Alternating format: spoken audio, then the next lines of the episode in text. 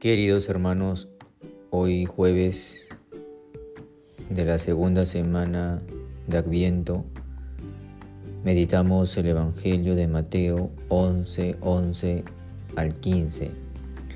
En aquel tiempo dijo Jesús a la gente, les aseguro que no ha nacido de mujer uno más grande que Juan el Bautista aunque el más pequeño en el reino de los cielos es más grande que él.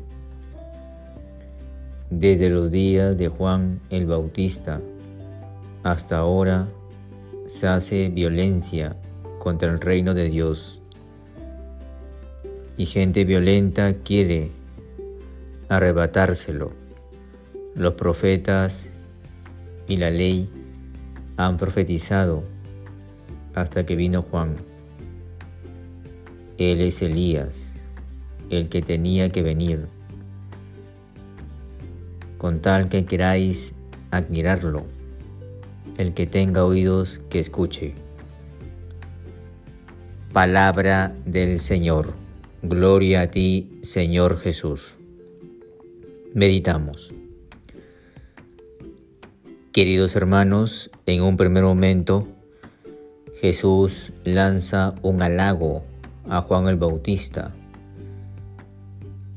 y le dice a la gente, les aseguro que no ha nacido de mujer uno más grande que Juan el Bautista.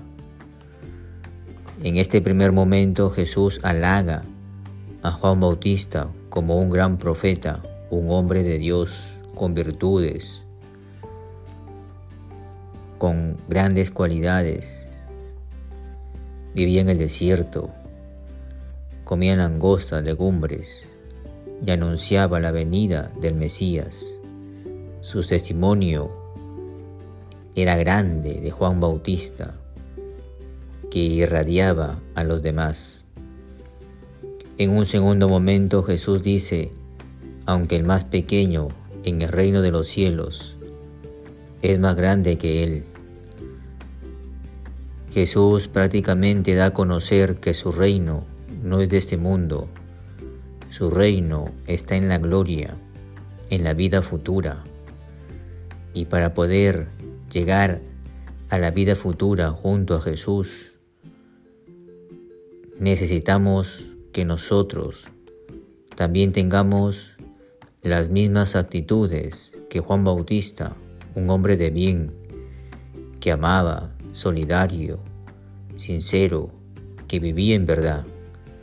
Era coherente con lo que hablaba, con lo que decía, un testimonio de vida que caminaba en aquel tiempo.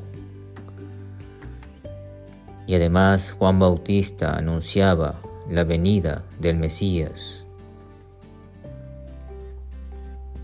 Con su testimonio y con sus obras gritaba, prepárense, conviértanse, que está cerca la llegada del Mesías.